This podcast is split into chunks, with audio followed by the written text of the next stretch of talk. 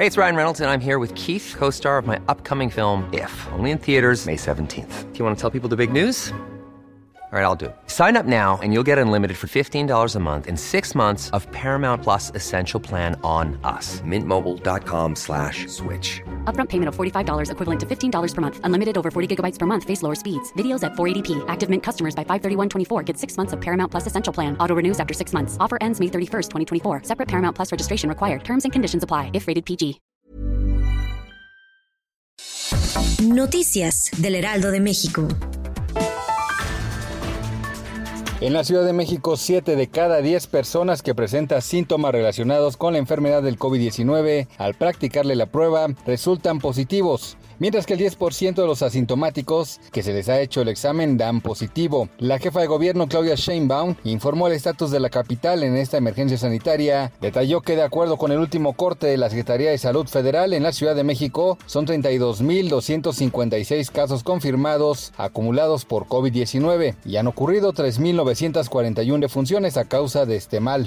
El gobierno federal, así como los estados de la República, analizan posicionar al turismo como una actividad esencial, por lo que les permitirá operar durante el rojo del semáforo epidemiológico. La jefa de gobierno Claudia Sheinbaum informó que estudia esta posibilidad e incluso fue uno de los temas abordados en la reunión virtual de la Confederación Nacional de Gobernadores.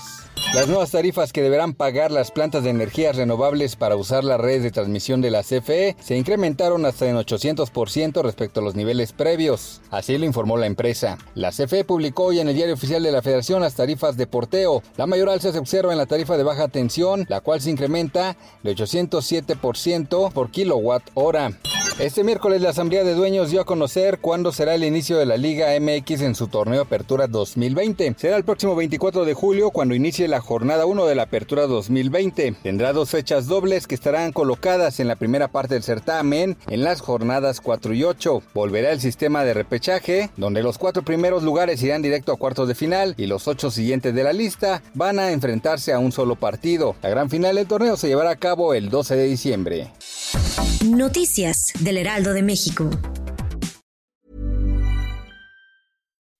When you make decisions for your company, you look for the no-brainers. If you have a lot of mailing to do, stamps.com is the ultimate no-brainer. Use the stamps.com mobile app to mail everything you need to keep your business running with up to 89% off USPS and UPS. Make the same no-brainer decision as over 1 million other businesses with stamps.com. Use code PROGRAM for a special offer. That's stamps.com code PROGRAM.